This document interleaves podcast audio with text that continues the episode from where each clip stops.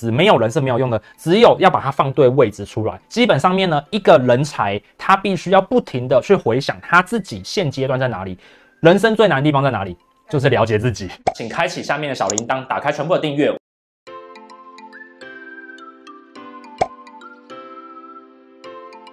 现在问大家小朋友说，诶，你可能想要成为怎样的一个人？还是会有人回答说，我要成为 YouTuber，我要成为律师，我要成为工程师。那像前段时间呢，就是资工系好像看起来好像薪水很多，但这真的是你要的吗？写程式真的薪水就会高吗？说实在的。当一堆人都跑去写程式的时候，那写程式的人薪水就会低了。社会是一个供需状况，所以你要假设你的目标是想要赚钱的话，那你要去找哪里需求大，然后去往需求大那边呢去做培养。那如果那边已经很多人挤过去了，那你要想想看你能不能成为挤过去那些人的佼佼者。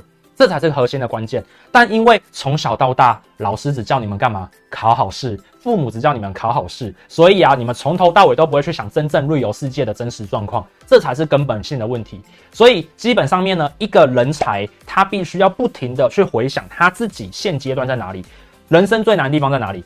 就是了解自己。当你了解自己，你就可以为自己找到你的定位。你要学习什么东西，你要找到什么工作，你就会让自己变得更加的棒，而不会陷入到茫茫大海大家讲的目标当中。所以啊，以前我都认为每个人都应该要有自己的目标。我到很多大学演讲的时候都会讲说，你要找到你的目标。但经过了几年之后，我发现到一件事情。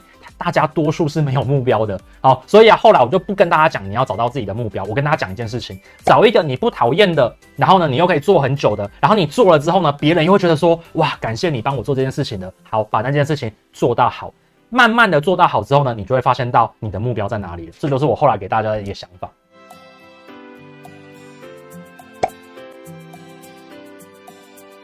这是现代社会的一个问题，因为大家现在都在看 IG 嘛、Facebook 嘛、YT 嘛，但是说实在的，IG 动画是特别去拍的，没有人像我们拍 IG、拍 YT 是这么 real 的。我跟你讲，大部分的人可能都是重新再 re 稿 re 很多次，但但其实这是现代社会的我们叫做社交焦虑，因为大家都把最真最好的一面拿出来。你想一下，你们去吃 brunch 的时候，第一时间就拿一个东西，然后故意把它拍得很好看。然后拍了之后上去讲说哇，好好吃哦，要知道吃了一口之后再也不来。对，所以这是大家都会有人做过的事情。所以当你一直接触到一堆像这样子美好事情的时候，他们就会变得异常的焦虑。所以现阶段反而是要花最多的时间去看看自己缺乏什么，因为要看自己这件事情是最重要的。这个年代其实就是要保持 real，然后让自己。的真实的样貌跟真实的优点去放大才是重要的。那如果你今天你特别把自己包装起来了，然后你去面试，那面试官看了之后发现到你的落差很大，那就被骗了，那就不会录取你。哦，反而是你真真实实的把自己最好的东西把它给讲清楚，具体巨细靡遗的讲出你能够提出哪些贡献、哪些价值。其实我觉得这是最好的，就是一切的包装的方法。对，反而不要去过度包装自己。好，你可以包装一点点，就是说啊，你可能一点二倍、一点三倍就好，但不要五倍、十倍这样的包装。我觉得这一点意义都没有。我现在如果二十岁、二十一岁，我要投我们公司的履历的话，我可能也会这样做，因为我觉得这一支影片刚好可以展现出我具有剪辑能力出来。但重点是，是剪辑能力跟内容是两件事情。我可以把它剪得很好，去证明我有其他的工具的学习能力，或是编排或脚本的能力，或是剪报能力。但关键在于我这个人出现到你面前的时候，要长得一样。要能够也这样畅畅而谈，我觉得最可怕的事情是，当你在做这样子的所谓的影片面试的时候呢，你是写了一整份稿，而这份稿甚至是请朋友帮你去修正，或者是请一些人去帮你修正。当你面对面在聊的时候，你却发现到自己讲不出这样的话，这是最糟糕的。所以啊，其实你在做一个影片的面试的时候啊，其实你可以去把你的东西去展现你的能力出来，去优化出来，但千万不要请别人做，请自己做。OK，我们有遇到过就是来投履历。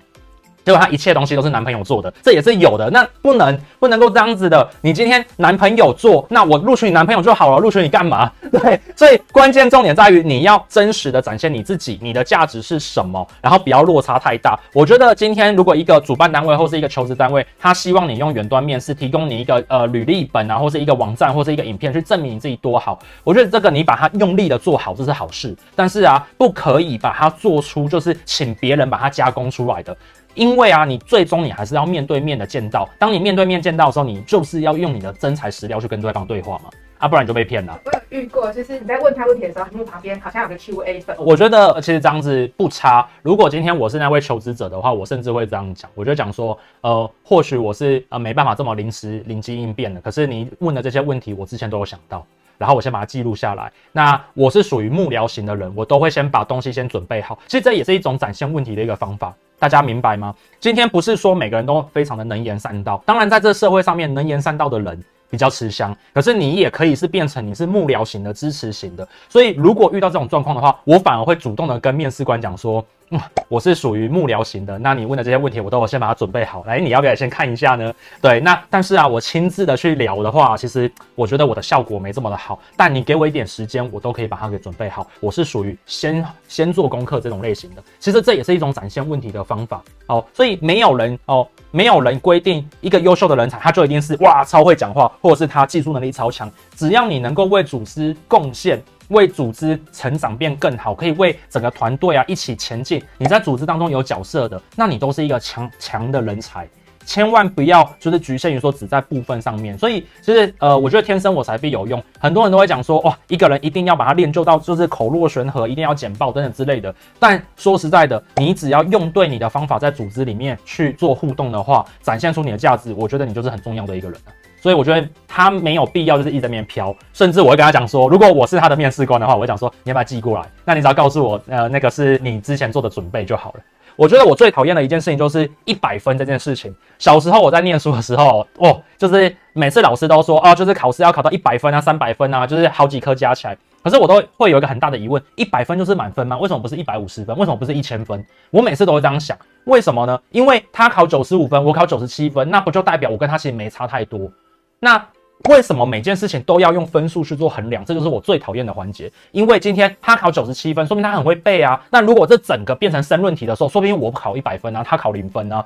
所以逻辑上面，每个人有每个人强项，你要从不同的角度去观察人的优点，这才是我们要去找的事情。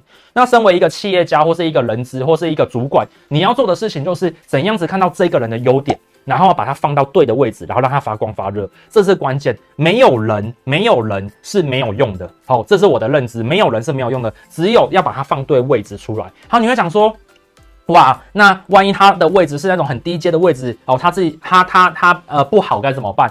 我常常这样子讲，纵使今天你是呃你是做服务业的，甚至你是呃做那种就是环工作环境很差的。你只要把你的工作好好的做好，态度对，可以服务到旁边的人，创造社会的价值，你就是优秀顶尖的人。这就是我的想法。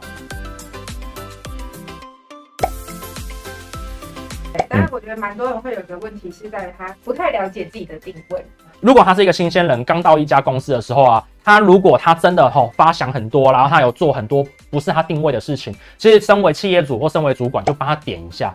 哦，说实在，这就是在帮他了。但点了，如果他还是要做一些很呃稀花的一些东西的时候啊，没关系，让他去做尝试。如果公司有对应的资源，然后啊，他还在对应的培训的风险成本状况之下面啊，可以让他去尝试看看。那如果超出了，那不好意思，我们公司也是要活命的，所以啊，还是要请他到其他地方去。那如果以新鲜人的角度来讲话，我只能讲好一件事情，那就是你不要去想着你要。做好你自己想做的事情，你要去想的是，是你如何贡献你的价值在组织、在社会当中，这才是关键。自己在这个社会上面，你还是个 nobody。当你是 nobody 的时候啊，你就是要创造你自身价值，去服务好你的组织，服务好更多的人。当你服务好越多人的时候，你就是 somebody。这个时候再回来讲你自己是什么样的价值，我觉得这是关键。